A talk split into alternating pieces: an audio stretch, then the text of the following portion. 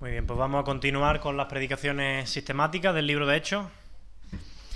Y sabéis que a mí me gusta mucho la teología, es mi pasión, así que voy a comenzar con una pregunta teológica, ¿vale? A ver qué pensáis. ¿Cuándo creéis vosotros que los apóstoles de Jesucristo se convirtieron en auténticos cristianos? ¿Fue cuando Jesús les llamó para seguirle? Venid en pos de mí y os haré pescadores de hombres. Fue quizás más tarde cuando le vieron resucitado. O quizás fue incluso después, cuando en Pentecostés vino el Espíritu Santo sobre cada uno de ellos. Yo no estoy preguntando cuándo ellos se convirtieron en creyentes, porque obviamente cuando Jesús les llama a seguirle, ellos ya son creyentes. Ellos creen en el Dios que se ha revelado en el Antiguo Testamento, ellos abrazan la fe judía, están circuncidados, tratan de cumplir los mandamientos de Dios, pero yo no estoy preguntando cuándo se convirtieron en creyentes, sino cuándo se convirtieron en cristianos, porque no es lo mismo. Por ejemplo, ¿cuál es la diferencia fundamental entre un creyente del Antiguo Testamento y un cristiano del Nuevo Testamento? Muy bien.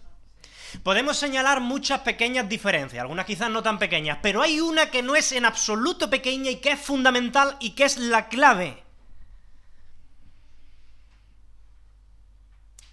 Y lo habéis dicho bien. El Espíritu Santo.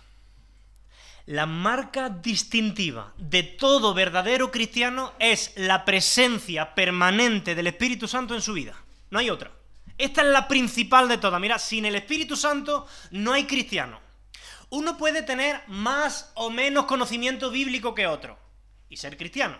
Uno puede ser cristiano y tener más o menos madurez espiritual que otro.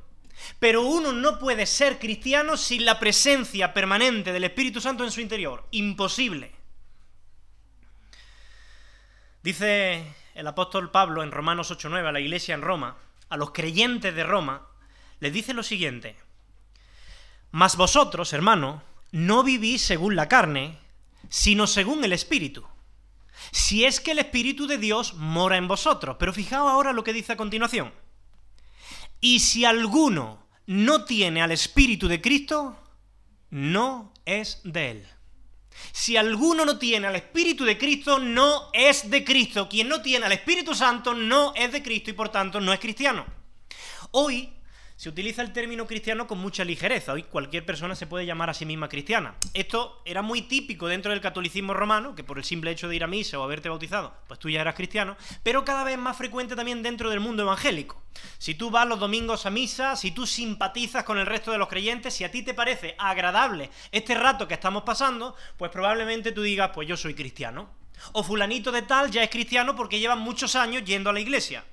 No, no y no o fulanito de tal tiene al espíritu dentro de él y da evidencia de ello, o fulanito de tal no es cristiano. Puede ser simpatizante, pero no cristiano. Si alguno no tiene al espíritu de Cristo, no es de él.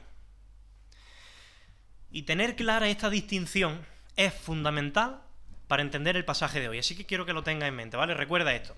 Vamos a hacer un pequeño repaso. La semana pasada, eh, no sé si recordáis de qué fue la predicación, vimos cómo Pablo finalizó su segundo viaje misionero, estuvo en una ciudad muy importante, ¿sabéis cuál fue? ¿Lo recordáis?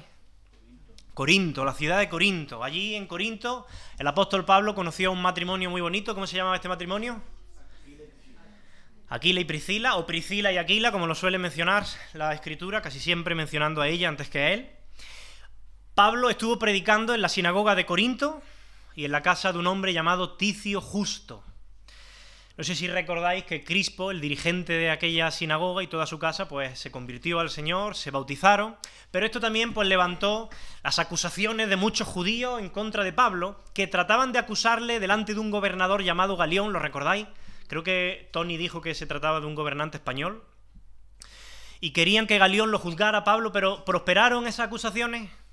No prosperaron porque estaba el cuidado soberano de Dios sobre la vida de, su hijo, ¿no?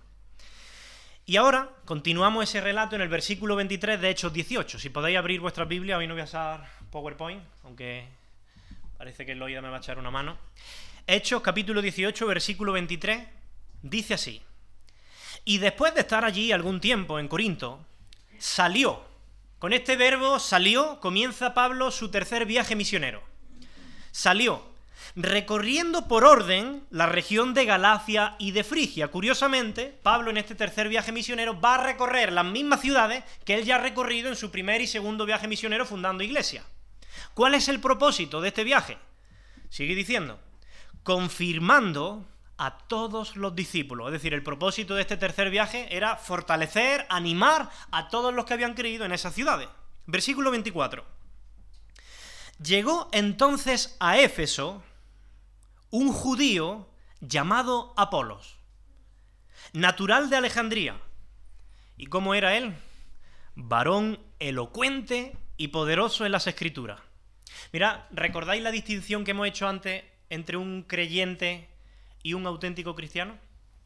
Pues yo quiero que ahora vosotros hagáis un ejercicio y tratéis de alguna manera de descifrar si Apolos era un creyente, como los del antiguo pacto, o era un verdadero cristiano.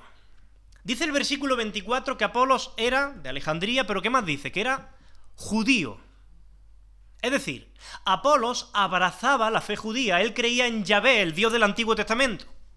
Además, él era una persona muy elocuente, tenía la facilidad de hablar, de expresar sus ideas y de convencer a las personas. También era poderoso en las escrituras, es decir, en el Antiguo Testamento, porque para ese tiempo, pues casi ninguna o ninguna carta del Nuevo Testamento se había escrito todavía. Así que escritura hace referencia al Antiguo Testamento. Él era poderoso en manejar el Antiguo Testamento.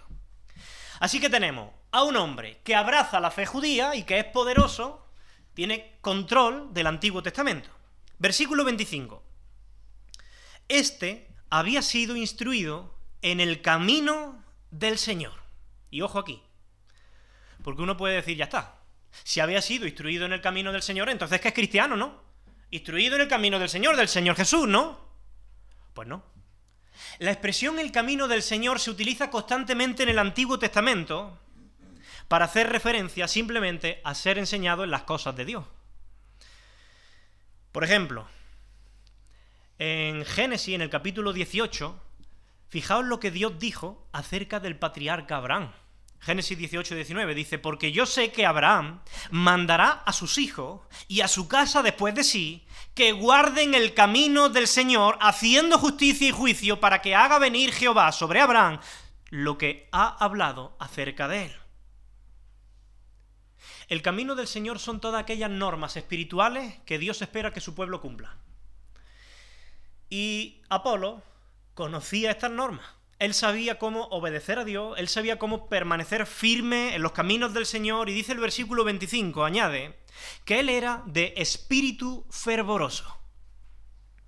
Apolo no solamente tenía mucho conocimiento del Antiguo Testamento, él no solamente tenía un cabezón teológico porque había leído muchos libros y había estudiado mucho, no, él tenía un gran corazón, un espíritu fervoroso, un corazón entusiasmado por las cosas de Dios. Eso es lo que significa de espíritu fervoroso. Por cierto, fijaos que ninguna versión traduce el término espíritu en mayúscula. Porque no está hablando del Espíritu Santo, está hablando del Espíritu humano. Él era una persona fervorosa, apasionada por las cosas de Dios. ¿Qué más dice el versículo 25? Dice, hablaba y enseñaba diligentemente lo concerniente al Señor. ¿Aunque qué? Aunque solamente conocía el bautismo de Juan. Y esto es clave. Nos dice que Apolos tenía un conocimiento muy profundo del Antiguo Testamento, pero también tenía un conocimiento muy limitado porque solo conocía hasta el bautismo de Juan.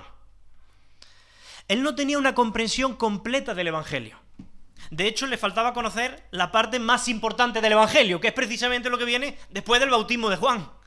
Toda la persona, la obra de Jesucristo en la cruz, la resurrección de Cristo, el descenso del Espíritu Santo en Pentecostés. Él desconocía por completo todo esto. Sí, es verdad que Juan el Bautista predicó acerca de Jesús. Él dijo que vendría otro después de él que sería más grande que él. Y Apolos creía eso. Pero Apolos todavía no había comprendido el significado de la muerte de Jesús, de la resurrección de Jesús, y no sabía nada acerca de la venida del Espíritu. Así que, en definitiva, os pregunto, ¿Apolo era un verdadero cristiano o más bien un buen creyente del antiguo pacto? ¿Qué era? Un creyente del antiguo pacto. Evidentemente era muy bueno, pero todavía del antiguo pacto. no conocía el Evangelio al completo, no tenía el Espíritu Santo y por tanto no era cristiano. Pero fijaos lo que dice Hechos 18:26. Dice que Apolos comenzó a hablar con denuedo en la sinagoga. Pero cuando le oyeron Priscila y Aquila, este matrimonio que sí era cristiano, le tomaron aparte y le expusieron más exactamente el camino de Dios. Aunque la enseñanza de Apolo era correcta, no era completa. Así que claro, cuando Priscila y Aquila están en la sinagoga, ven que se levanta allí un hombre llamado Apolo que empieza a predicar muy bien, ellos se quedan flipando. Ellos dicen, uy, qué bien predica este hombre, ¿eh, cariño? Sí, sí, pero tú te has dado cuenta que, que le falta lo más importante. Es que no ha mencionado en ningún momento la muerte y la resurrección de Jesucristo, y es que esa es la base de nuestra fe. Ese es el motivo de nuestra esperanza. Ahí se cumplen todas las promesas de Dios. Cariño, ¿tú te has dado cuenta? Ah, pues sí, sí, es verdad. Cariño, tenemos que decirle algo a Apolo. Hay que decirle algo. Y Priscila y Aquila nos enseñan cómo se debe actuar con mucha sabiduría en casos como este. Ellos no le reprendieron en públicamente delante de todos para dejarle mal. Ellos dicen que lo tomaron aparte con mucho tacto, probablemente incluso invitándole a su casa, y en privado les expusieron más exactamente el camino de Dios. Le hablaron acerca de la persona de Jesús, de la obra de Jesús, de que todas las bendiciones espirituales dependen de su muerte, de su resurrección. Y fijaos qué interesante, porque Apolo, a pesar de su gran elocuencia, a pesar de ser un hombre poderoso en las escrituras, no era un hombre engreído, pedante o orgulloso. Él demostró mucha humildad al dejarse enseñar por una mujer y por un simple constructor de tiendas, que eso es lo que era Aquila. De hecho, él recibió el Evangelio con tanto gozo que cuando Priscila y Aquila le explicaron ese mensaje acerca de Jesús, él dijo, madre mía, ¿cómo yo podía desconocer esto?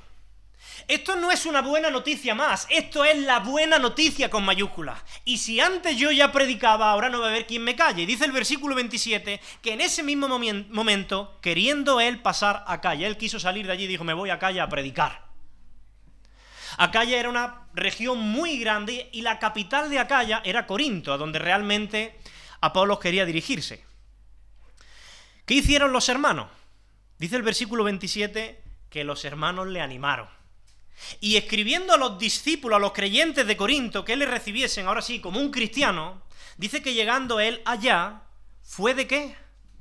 De gran provecho a los que por la gracia de Dios habían creído. Y a mí me gusta mucho cómo Lucas, el escritor del libro de Hechos, se refiere aquí a los cristianos.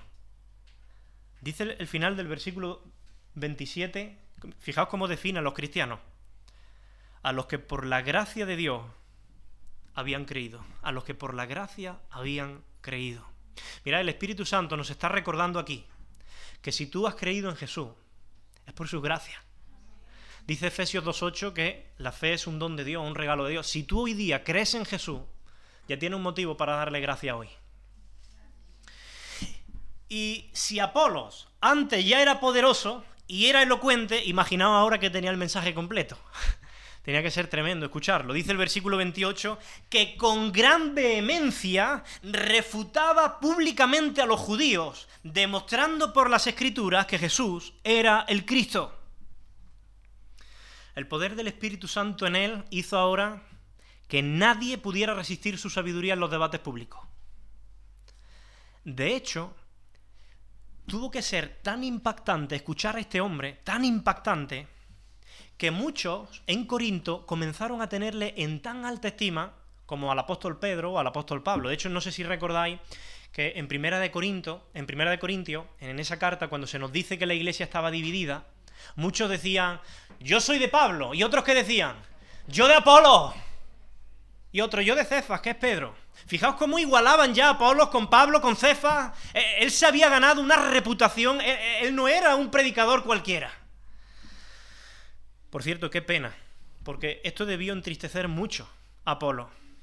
Pero más allá de esto, el texto nos enseña que su transición de ser un simple creyente del antiguo pacto a un auténtico cristiano del nuevo pacto fue una inmensa bendición para la iglesia. Versículo 1 del capítulo 19. Dice, aconteció que entre tanto que Apolos estaba en Corinto, Pablo, después de recorrer las regiones superiores, vino a Éfeso. Y hallando a ciertos discípulos, y quiero que paremos aquí otra vez, vamos a hacer el mismo ejercicio que antes. Me vaya a decir si estos discípulos de aquí, que se mencionan, son simples creyentes del Antiguo Testamento, o en este caso, si son creyentes, cristianos auténticos que tienen al Espíritu. ¿Vale? No, se trata de especular, de decir, ah, pues yo creo que sí, o yo creo. No, no. Se trata de interpretar los hechos bíblicos para ver qué es lo que nos dice la palabra de Dios y llegar a una conclusión, ¿no? Dice el versículo 1 que Pablo halló en Éfeso a ciertos discípulos. Claro, cuando uno lee y dice que son discípulos, pues puede pensar que son cristianos, ¿no? ¿Son discípulos? ¿Discípulos de quién? Mira, para empezar, el término que se utiliza aquí para discípulo, literalmente en griego, se puede traducir como aprendiz, un seguidor, ¿vale? Y este término se utiliza en el Nuevo Testamento no solamente para hacer referencia a los cristianos, porque evidentemente todo cristiano es un discípulo de Cristo, ¿no? Pero también se menciona para hacer referencia a muchos otros grupos. Por ejemplo, en el Nuevo Testamento se mencionan a los discípulos del apóstol Juan, se mencionan a los discípulos de los fariseos, incluso eh, eh, en Marcos 2.18, lo leo yo, dice, y los discípulos de Juan y los de los fariseos ayunaban y vinieron y le dijeron a Jesús, ¿por qué los discípulos de Juan y los de los fariseos ayunan y tus discípulos no ayunan? ¿Os dais cuenta cómo el término discípulo se utiliza para hablar de distintos grupos? Pero es que incluso ser un discípulo de Jesús, en el sentido de ser un seguidor o un aprendiz, no es garantía de que uno sea realmente cristiano. Fijaos lo que Juan 6:66 dice. Desde entonces muchos de los discípulos de Jesús volvieron atrás y ya no andaban con él. Muchos de los que comenzaron a seguir a Jesús, a ser sus discípulos, terminaron apartándose de él para siempre. Así que el hecho de que Lucas los designe a estos hombres como discípulos, en principio, no es garantía de que fuesen cristianos. Y Pablo lo sabe. Así que Pablo decide hacerles una pregunta para ver en qué condición espiritual se encuentran estos discípulos. Versículo 2. Pablo les dice, ¿recibisteis el Espíritu Santo cuando creísteis? Y ellos le dijeron, ni siquiera hemos oído si hay Espíritu Santo. Pablo sabe que lo que distingue a un verdadero cristiano es que hemos dicho antes, la presencia permanente del Espíritu Santo en la vida de ese creyente. Así que él va al grano, él no se va a andar con rodeo y les pregunta, ¿recibisteis el Espíritu Santo cuando creísteis sí o no? Si la respuesta es sí, ellos son cristianos. Si la respuesta es no, ellos no son cristianos, así de simple. Y la respuesta de ellos, pues confirmó que no eran cristianos. Ni siquiera hemos oído si hay Espíritu Santo. Ellos no habían escuchado que el Espíritu Santo había venido en Pentecostés para formar la iglesia. ¿Eran creyentes estos discípulos? Sí, eran creyentes. Pero como Apolos le faltaba la parte más importante del Evangelio. Ellos eran creyentes del antiguo pacto, lo mismo que Apolos antes de que Priscila y Aquila lo tomaran aparte y le explicaran el Evangelio completo. Entonces Pablo, para asegurarse una vez más de la condición espiritual de estos discípulos, le hace una segunda pregunta, versículo 3. Entonces dijo, ¿en qué fuisteis bautizados? Y ellos le dijeron, en el bautismo de Juan. Por cierto, con esta respuesta que ellos dan, pues están contestando a la pregunta de quién eran discípulos. De Juan. No eran discípulos de Jesús, eran discípulos de Juan el Bautista. Si hubieran sido discípulos de Jesús y ya creyeran en Jesús, se hubieran bautizado en el nombre de Jesús. Así que ahora, a una vez que Pablo ya no tiene ninguna duda de la condición espiritual de estos discípulos, pues va a hacer lo mismo que Priscila y aquí le hicieron con Apolo. Le explica todo el camino de Dios. Dice el versículo 4 que dijo Pablo, hermano, Juan bautizó con bautismo de arrepentimiento, diciendo al pueblo que creyesen en aquel que vendría después de él. ¿Estamos de acuerdo? sí, sí, sí, sí. Pues este es Jesús el Cristo, les dice. Parece ser que estos discípulos ni siquiera sabían que el Mesías prometido en el Antiguo Testamento y que ellos tanto esperaban era Jesús. Eso es una prueba más de que ellos no eran cristianos. Y Pablo ahora empieza a hablarle de cómo todas las promesas del Antiguo Testamento se cumplen en Jesucristo. Les habla de cómo en la cruz del Calvario Cristo fue nuestro sustituto, pagó por nuestros pecados, murió por nosotros, resucitó al tercer día venciendo el imperio de la muerte y cómo eso nos da esperanza a todos los que creemos en Él. Y fijaos lo que sucede en el versículo 5. Dice que cuando oyeron esto, y es interesante el término que en griego se utiliza aquí para oír, que se traduce como oyeron, en griego es akouo, y no hace referencia a un oír como el que escucha de fondo los pájaros cantar desinteresadamente. Hace referencia a un oír como una escucha atenta, diligente. De hecho, la misma palabra que aquí se traduce como oyeron, en otros lugares del Nuevo Testamento se traduce como obedecieron. Era un oír con fe, con la disposición de poner por obra, de obedecer. Por eso, dice que después de escuchar esto que hicieron, obedecer. Fueron bautizados en el nombre del Señor Jesús. Y habiéndoles impuesto las manos, versículo 6, ¿qué vino sobre ellos? El Espíritu Santo. Y hablaron en lengua y profetizaban, y eran por todo, versículo 7, unos doce hombres. Ahora sí, ahora sí tienen al Espíritu Santo. Ahora sí son auténticos cristianos. Por cierto, ¿cuándo recibe una persona el Espíritu Santo? A día de hoy. ¿Cuándo recibe un cristiano el Espíritu Santo? Cuando cree. En el momento de creer de todo corazón en la obra y en la persona de Jesús. Por eso Pablo en el versículo 2, no sé si recordáis la primera pregunta que les hizo, ¿recibisteis el Espíritu Santo cuando qué? Cuando creísteis. Pablo conecta el recibir al Espíritu con el creer. En el momento en el que tú crees en Jesús de todo corazón, el Espíritu Santo viene sobre ti. Eso es lo que Pablo dice a la iglesia en Éfeso, en el capítulo 1, versículo 13. Dice que habiendo oído la palabra de verdad, el Evangelio de vuestra salvación, y habiendo creído en él, habiendo creído, fuisteis sellados con el Espíritu Santo. Así que con la historia de Apolo y de estos 12 discípulos, que ahora son 12 cristianos, Lucas, el escritor, de hecho, nos muestra cómo los creyentes de ese antiguo pacto llegaron a ser cristianos o santos del nuevo pacto. Y la clave está en que recibieron al Espíritu Santo. Y este incidente nos muestra una gran verdad. Que sin el Espíritu Santo no hay cristianismo verdadero. Que sin el Espíritu Santo no hay evangelio completo. Si tú vienes a la iglesia y quizás después de un sermón, de una predicación, de una alabanza, tu corazón se compunge, sientes el peso de tu pecado, te reconoce incluso pecador, bueno, todos somos pecadores, todos hemos pecado. Si incluso tratas de cambiar humanamente, pero tú no tienes al Espíritu Santo, todo eso son esfuerzos religiosos inútiles que no salvan y que no llevan a ningún lado.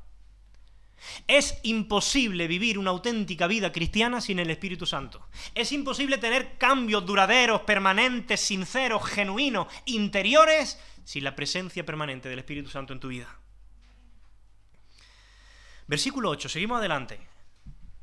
Dice, y entrando Pablo en la sinagoga, en la sinagoga de Éfeso, habló con denuedo por espacio de tres meses, discutiendo y persuadiendo acerca del reino de Dios. Tres meses se pasó Pablo predicando en la sinagoga. Versículo 9. Pero endureciéndose algunos y no creyendo, maldiciendo el camino delante de la multitud, se apartó Pablo de ellos y separó a los discípulos, es decir, a los que habían creído, discutiendo cada día en la escuela de uno llamado tirano. Mirad, dice que algunos, después de que Pablo se pasa tres meses predicando en la sinagoga, algunos se endurecieron y no creyeron. Uno podría pensar que escuchar la Biblia, escuchar la palabra de Dios continuamente es algo positivo. Y ciertamente lo es cuando va acompañado de un corazón dispuesto a poner en práctica lo que la Biblia nos demanda. Pero cuando una persona escucha una y otra vez la palabra de Dios, domingo tras domingo, sermón tras sermón, reflexión tras reflexión, cuando la palabra de Dios te reta a pedir perdón por tu pecado, a pedir perdón a tu esposa, a tu esposo, a cambiar hábitos en tu vida, a destruir ídolos, a renunciar a cosas que desagradan a Dios, a, adquirir nuevos compromisos que agradan a Dios. Y cuando tú escuchas una y otra vez al Espíritu Santo retándote a través de su palabra, pero tú no cambias, pero tú escuchas y, no obedeces. Y lo escuchas una vez y no obedeces. Y lo escuchas otra vez y no obedeces. Lo que sucede inevitablemente es que tu corazón se endurece. Y era tal el endurecimiento de estos judíos que durante tres meses habían escuchado a Pablo, que llegaron a maldecir el camino, dice. El camino era un título que se le daba a los primeros cristianos, los del camino. Así que cuando Pablo vio que en aquella sinagoga ya no iba a conseguir más nada, sino simplemente por levantar más oposición, ¿qué hizo? Salió de la sinagoga, se apartó de allí y se llevó a los discípulos que habían creído a la escuela de uno llamado Tirano. Mira, ¿qué es esta escuela que se menciona aquí? Estas escuelas que se mencionan o estas salas eran lugares donde se enseñaba filosofía, donde se enseñaban matemáticas, donde se daban conferencias, y es probable que Tirano, este que se menciona, pues sea el propietario de una de estas escuelas o bien un maestro que daba clases allí. Y es interesante que un manuscrito griego muy, pero que muy antiguo, dice que Pablo daba conferencias en esta academia de 11 de la mañana a 4 de la tarde aproximadamente. Curiosamente, en la ciudad de Éfeso, la gente interrumpía su jornada laboral de trabajo a las 11 de la mañana y no se enganchaban de nuevo hasta mediada la tarde debido al calor que hacía en la ciudad. Así que esas eran las horas en las que lo habitual en aquella sociedad era parar a descansar, comer, echarse una siesta y dejar que pasara el calor. Pero el Pablo, que recordemos cuál era su trabajo, su oficio, él construía tiendas. Cuando el resto de las personas trabajaban, él también trabajaba construyendo tiendas. Pues Pablo, que en el mismo horario que los demás trabajaba construyendo tiendas, cuando llegaba la hora del descanso, de la siesta, ¿qué es lo que hacía él? Se iba a la sala de tirano y seguía predicando el Evangelio. Y eso nos enseña dos cosas. Que para Pablo, servir a Dios y predicar el Evangelio a los perdidos era mucho más importante que su tiempo de descanso. Y ojo, porque el tiempo de descanso es fundamental, es importante, es necesario. Pero si Dios nos presenta la oportunidad de predicar el Evangelio y de ayudar a otros, eso es más importante que nuestro descanso. Y en segundo lugar, esto nos enseña lo interesados que estaban los oyentes en escuchar la palabra de Dios. Porque el único tiempo libre que ellos tenían era cuando los demás se iban a comer y a dormir la siesta. Pero ellos deciden invertir ese tiempo en estudiar y profundizar en la palabra de Dios. Y eso es una llamada de atención también para la iglesia de hoy. Hoy día es común cuando las iglesias proponen, por ejemplo, hacer un curso de teología, un taller, un estudio bíblico, pues siempre es un problema encontrar una buena obra para llevar a cabo ese estudio de la palabra de Dios que es que si a esa hora hace mucho calor, que es que si es la hora de la siesta, que es que si es demasiado temprano y hay que madrugar, que sí, que sí, que sí, que siempre hay algo, siempre podemos sacar una buena excusa. Pero para estos primeros cristianos no había excusa, había prioridades, y la palabra de Dios era sin duda una de ellas. Donde estaba la palabra de Dios que se quitara lo demás.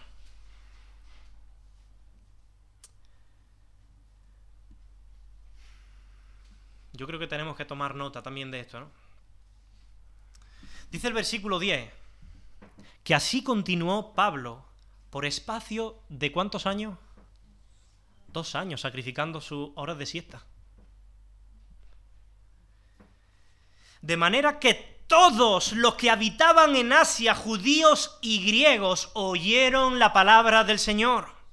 Dos años estuvo Pablo sacrificando sus horas de siesta para proclamar el Evangelio. Y algunos pensarán, madre mía, ¿qué sacrificio más grande hizo Pablo? Bueno, sí. Pero ningún sacrificio que tú hagas por Cristo será más grande que el sacrificio que Él hizo por ti. ¿Mereció la pena el sacrificio de Pablo? No solo dice que todos oyeron la palabra en Asia, sino que fruto de ese esfuerzo nacieron los primeros creyentes en Éfeso, y gracias a esos creyentes, posteriormente se pudo evangelizar y se fundaron iglesias en Colosas, en Hierápolis y probablemente todas las iglesias que se mencionan, las siete iglesias que se mencionan en Apocalipsis. Así que fijaos si mereció la pena sacrificar esas horas de siesta. Cualquier sacrificio que tú hagas por Cristo merece la pena. Así que si tu hijo un día quieren sacrificar sus ahorros o su tiempo de vacaciones, invertir ese tiempo en servir al Señor a través de un viaje misionero, de monitores en un campamento, participando en una campaña evangelística como impacto, apóyalo, anímalo, empújalo, Porque tú no sabes cuán grandes cosas Dios puede hacer de pequeños gestos como ese. Fijaos lo que dice el versículo 11. Y hacía Dios milagros extraordinarios por mano de Pablo. Vuelvo a leer este versículo. Y hacía Dios milagros extraordinarios por mano de Pablo. Es muy significativo que no dice el texto que Pablo hiciera milagros extraordinarios, sino que Dios los hacía por mano de Pablo. El poder no está en Pablo. El poder está en el Dios de Pablo. La gloria no es para Pablo, la gloria es para el Dios de Pablo. No es que Pablo tuviera un poder especial en sus manos, más bien Dios está buscando manos ordinarias como las nuestras para usarlas en cosas extraordinarias. Nosotros no podemos hacer milagros con nuestras manos como si hubiera poder en nosotros, pero Dios sí puede usar nuestras manos para hacer cosas extraordinarias. Y eso es lo que está sucediendo aquí, versículo 12. Dice, de tal manera que aún se llevaban a los enfermos los paños delantales de su cuerpo y las enfermedades se iban de ellos y los espíritus malos salían. Mirad, los paños que se mencionan aquí eran los trapos que se solían usar, eh, que los solían usar aquellos trabajadores para secarse el sudor de la frente. Algunos directamente lo tenían y se secaban, otros los tenían enganchados para que el sudor cayera directamente en el trapo.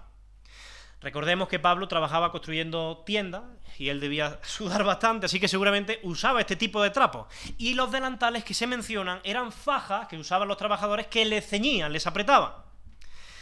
Ahora bien, yo quiero que quede claro que el poder por el que eran sanados estos enfermos no era por el poder que residía en estos objetos, como, como si los objetos tuvieran algo de milagroso. Los objetos no tienen ningún poder en absoluto. El poder reside en creer en la autoridad que tiene el nombre de Jesús. Esa es la clave. De hecho, fíjate que en el versículo 13 dice que algunos judíos, exorcistas ambulantes, intentaron invocar el qué? El nombre del Señor Jesús. Ellos intentaron invocar el nombre del Señor Jesús porque sabía que era allí donde estaba el poder, no en los objetos. Todos los milagros que se hacen a lo largo del libro de los Hechos y que venimos estudiando, se hacen en el nombre de Jesús. Por ejemplo, no sé si recordáis cuando Pedro y Juan están eh, en el templo, en la puerta de la hermosa, ¿lo recordáis? Dice que había allí un cojo de nacimiento. ¿Y qué le dice Pedro? Le dice, mira, no tengo plata ni oro, pero lo que tengo te doy. En el nombre de Jesucristo, esa es la clave. En el nombre de Jesucristo, levántate y anda. Y se hizo el milagro. Cuando el concilio se queda sorprendido por ese milagro y toman a Pedro y a Juan y les cuestionan y les dicen, ¿cómo habéis hecho esto? ¿Qué dice Pedro? Dice, sea notorio en Hechos 4.10, sea notorio a todos vosotros, a todo el pueblo de Israel, que en el nombre de Jesucristo de Nazaret, a quien vosotros crucificasteis, por él, este hombre está en vuestra presencia sano. ¿Cuál es la clave? El nombre de Jesucristo. Hace poquito predicaba yo de Pablo y Sila en Filipos, los metieron en la cárcel por liberar a una muchacha endemoniada que tenía espíritu de adivinación, ¿lo recordáis? Dice que esta muchacha endemoniada daba grandes voces, que lo hacía todos los días, más desagradando a Pablo, dice, este se volvió y dijo al espíritu, te mando en el nombre de Jesucristo que salgas de ella, y salió inmediatamente. Es el nombre de Jesucristo. Ahora, ¿por qué Dios desplegó un poder tan sorprendente en Éfeso? Mira, esto era necesario para que todos los habitantes de Éfeso entendieran que aquel predicador llamado Pablo había sido enviado por Dios, con la autoridad de Dios y con el respaldo de Dios. Él era un enviado del cielo con un mensaje del cielo. Así que los milagros trataban de avalar la veracidad de su mensaje. Proporcionaban prueba irrefutable de que lo que Pablo predicaba era cierto. Mira, hoy día, si nosotros queremos comprobar si la enseñanza de un predicador es fiel o no es fiel, es cierta o no es cierta, es verdadera o no es verdadera, lo único que tenemos que hacer es ir a la escritura. Porque esa es la revelación infalible de Dios, no falla. Sin embargo, en aquel tiempo, el Nuevo Testamento todavía no había sido formado. No había sido escrito y mucho menos compilado como lo tenemos nosotros. Las personas en aquel tiempo no podían saber si lo que Pablo decía era cierto o era un cuento inventado. Así que Dios decidió usar señales, prodigios poderosos, impresionantes, para autentificar el mensaje, para demostrar que era cierto, que no era un cuento inventado, sino un mensaje de Dios que tenía poder para salvación. Por eso vemos en el Nuevo Testamento que los apóstoles no solamente predicaban mucho, sino que hacían también muchos milagros.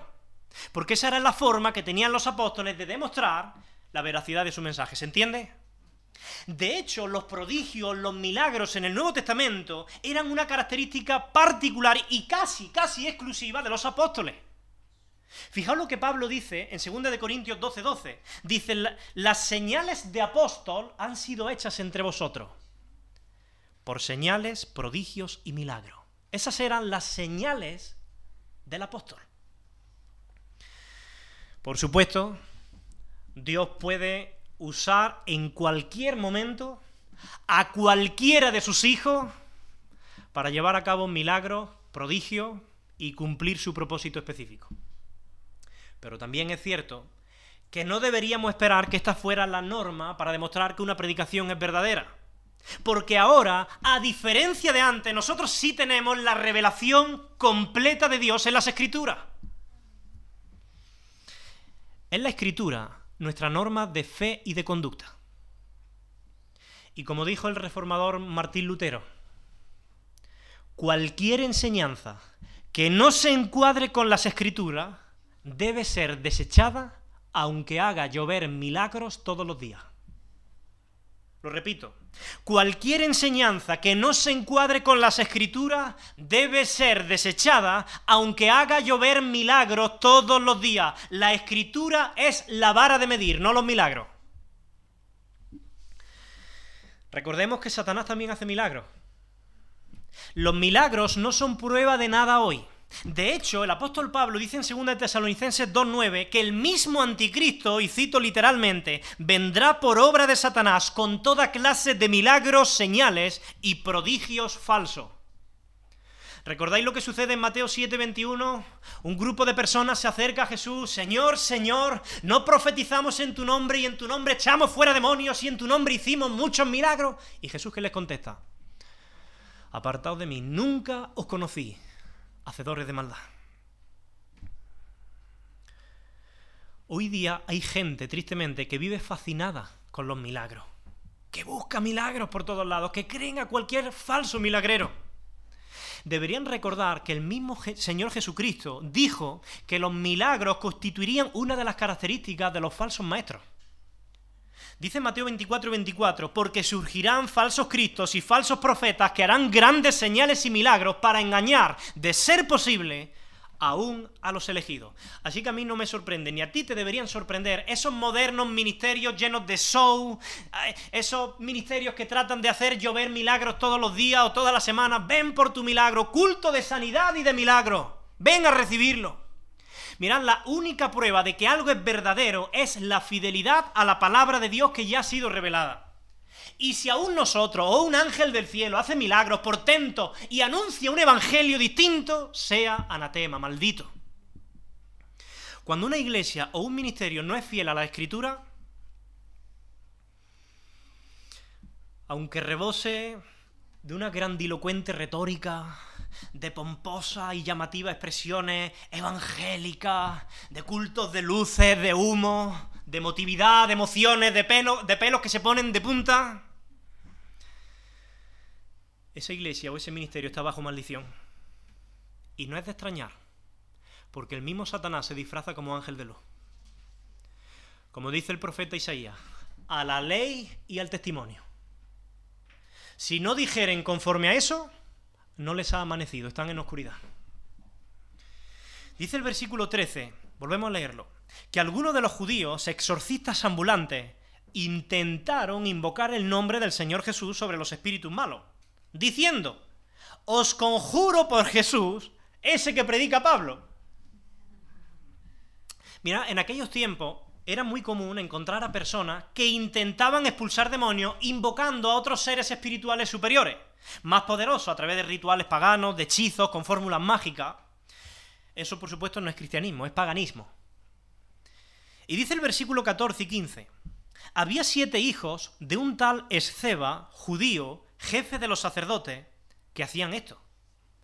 Pero respondiendo el espíritu malo, dijo, a Jesús conozco y sé quién es Pablo, pero vosotros, ¿quiénes sois? Aquí está el demonio riéndose de ellos. El demonio sabía muy bien quién era Jesús. Él es el santo de Dios. Él es el rey de reyes, el señor de señores, a quien le ha sido dada toda autoridad en los cielos y en la tierra. Cuando los demonios veían a Jesús, gritaban, has venido para destruirnos, ha llegado nuestra hora. El demonio sabía quién era Pablo, porque Jesucristo lo había escogido para ser apóstol y había delegado en él poder y autoridad sobre el reino de las tinieblas. Pero estos exorcistas, ¿quiénes eran? Ni eran hijos de Dios, ni conocían al Cristo resucitado, ni tenían derecho a usar el nombre de Jesús. Así que, ¿qué pasó? Dice el versículo 16, y el hombre en quien estaba el espíritu malo, saltando sobre ellos y dominándolos, recordemos que los endemoniados tienen una fuerza sobrenatural, pudo más que ellos de tal manera que huyeron de aquella casa desnudos y heridos, como se dice tradicionalmente, fueron a por lana y salieron trasquilados. Mira, antes de seguir, yo quiero hacer aquí una pequeña reflexión. Estos exorcistas ambulantes no era la primera vez que se atrevían y decían, oye, vamos a intentarlo. No, no, no. Dice de hecho el versículo 14 que ellos hacían esto antes. Así que ellos seguramente debieron sorprenderse por su fracaso en esta ocasión. Es muy probable que en el pasado Satanás les hubiera permitido creer que ellos habían tenido éxito expulsando demonios. Porque esa también es una forma muy sutil de engañar y de mantener en el error a una persona. Os pongo un ejemplo. Nosotros sabemos hoy día que los objetos no tienen ningún poder y que nuestra fe debe estar únicamente en el poder de Dios. Pero a Satanás no le interesa que nuestra fe esté puesta en el poder de Dios. Así que él va a intentar engañarnos por todos los medios, incluso si es necesario haciendo milagros. Por eso hay personas que dicen, ay, pues yo tengo una estampa del Santo Custodio, de la Virgen del Pilar, que yo le recé y a mí me sanó de esta enfermedad. De modo que esa persona va a pasar el resto de su vida poniendo su fe, su confianza y su esperanza en un viejo trozo de cartón, en lugar de ponerla en el único Dios vivo y verdadero. ¿Sabes ya quién está detrás de ese milagro? Satanás. Si Satanás sabe que haciéndote un milagrito te va a tener engañado el resto de la vida, pues él lo va a hacer. Esa ha sido la fórmula de Satanás desde siempre. Cuando Dios hacía grandes prodigios por mano de Moisés y Aarón en Egipto, ¿lo recordáis? Para que Faraón ablandara su corazón y dejara salir a su pueblo. ¿Qué hacían los emisarios de Satanás, esos hechiceros de Egipto? Imitaban los milagros. Dice en Hechos 7:22, y los hechiceros de Egipto hicieron lo mismo con sus encantamientos. ¿Para qué? Y el corazón de Faraón se endureció y no escuchó a Dios. Ese es el propósito. En el caso de Pablo en Éfeso, los exorcistas ambulantes fracasaron porque Dios quiso dejar claro que solo el mensaje de Pablo era cierto y que el mensaje de estos exorcistas ambulantes era falso. Y dice el versículo 17, y esto, esto que sucedió con aquellos eh, eh, hijos de Ceba, con estos que intentaban expulsar demonios, fue notorio a todos los habitantes de Éfeso, así judíos como a griegos. Es decir, aquel incidente fue tan llamativo, tan escandaloso, que no se pudo esconder e iba de boca en boca. Y dice, y tuvieron temor todos ellos, y era magnificado el nombre del Señor Jesús. ¿En qué sentido era magnificado el nombre del Señor Jesús? Bueno, el fracaso absoluto de estos exorcistas ambulantes hizo que resaltara todavía más y que todos se enfocaran en las verdaderas obras de poder que Dios hacía a través de Pablo. Y que todos estuvieran aún más interesados en el mensaje que Pablo predicaba. Por otro lado, ellos se dieron cuenta de que hay poder real en el nombre del Señor Jesús. Reconocieron que Jesús no es alguien con quien jugar, sino alguien ante quien inclinarse en fe. Y la gente comenzó a tener un temor reverente hacia Jesús. Fijaos lo que dice el versículo 18. Y muchos de los que habían creído venían confesando y dando cuenta de sus hechos. En griego se puede traducir esta palabra hecho también como hechizos.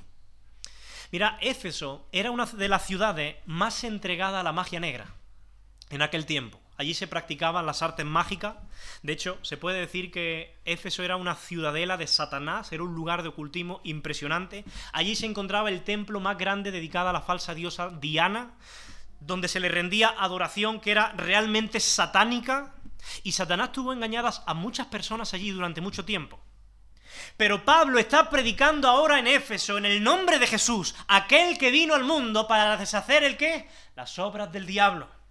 Y por su predicación muchos están siendo rescatados del reino de las tinieblas y trasladados al reino de Jesús. Por eso dice este versículo que muchos vinieron en arrepentimiento y fe confesando sus pecados, sus hechizos, sus supersticiones, su vida pagana y no solo eso, versículo 19. Asimismo, muchos de los que habían practicado la magia trajeron los libros y los quemaron delante de todos, y hecha la cuenta de su precio, hallaron que era 50.000 piezas de plata.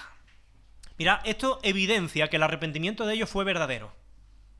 Estas personas que durante años habían puesto su confianza en estampas, en amuletos, en hechizos, en curanderos, quemaron todo para siempre y pusieron su confianza en el nombre que es sobre todo nombre, el nombre del Señor Jesús.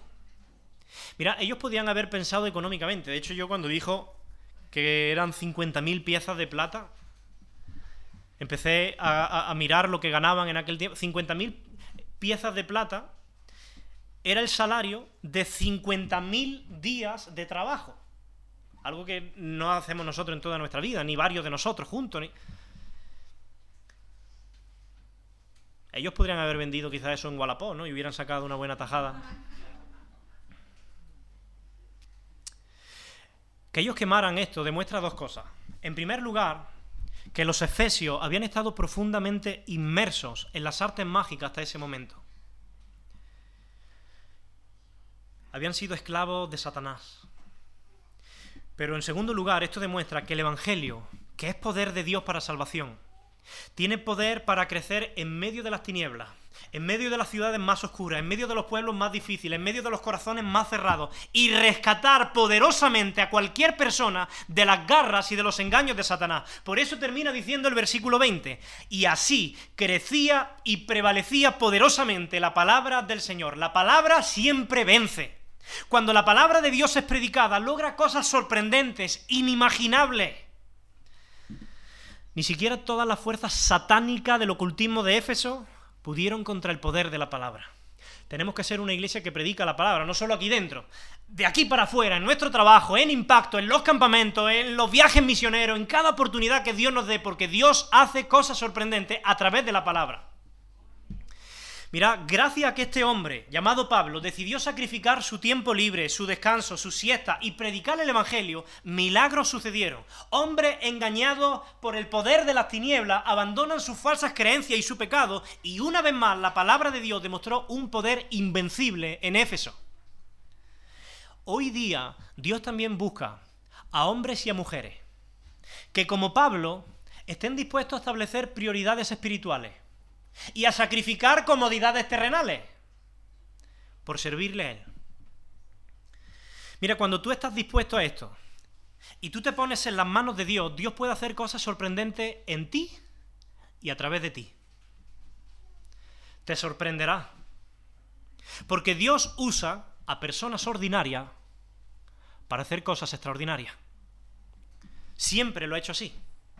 No se trata de tu poder o de mi poder, de nuestras capacidades humanas, de nuestros talentos, de nuestros dones, sino del poder de Dios que se perfecciona precisamente allí donde somos débiles. Déjame terminar con cuatro preguntas para que tú reflexiones ahí donde estás y te puedas contestar dentro de ti con un sí rotundo o un no rotundo. ¿Tienes al Espíritu Santo en tu vida? No te pregunto si crees que algo tiene que haber, en algún ser superior debe de existir, si te gusta venir a la iglesia, si simpatizas con los demás creyentes. La pregunta es, ¿tienes la certeza absoluta de que el Espíritu Santo está dentro de ti?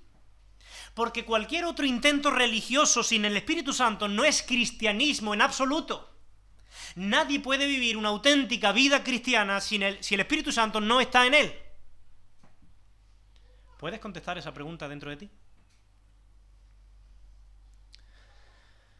Segunda pregunta. ¿Das evidencia de que el Espíritu Santo está en ti? Si el Espíritu Santo está en ti, eso debe de notarse. hay un fruto del Espíritu que siempre se manifiesta. Si no hay evidencia, no hay espíritu. Si tienes dudas, pues quizás puedes preguntarle a tu esposa o a tu esposo qué evidencia ve ella o él de que el espíritu está en ti. O pregúntale a un hermano en la fe. A veces con la esposa o el esposo es más difícil, ¿no? Tercera pregunta. ¿Qué estás sacrificando o qué estás entregando para servir al Señor en tu vida? Pablo sacrificó su recurso económico para continuar sus viajes misioneros predicando el Evangelio. Sacrificó su descanso durante más de dos años para predicar en Éfeso. ¿Qué estás sacrificando tú? De esta corta vida que Dios te permite tener a este lado de la eternidad, ¿qué le estás entregando al Señor que de verdad te cueste? No lo que no te cuesta, lo que te sobra, que de verdad te cueste. Y cuarta pregunta. ¿Te estás dejando usar por Dios?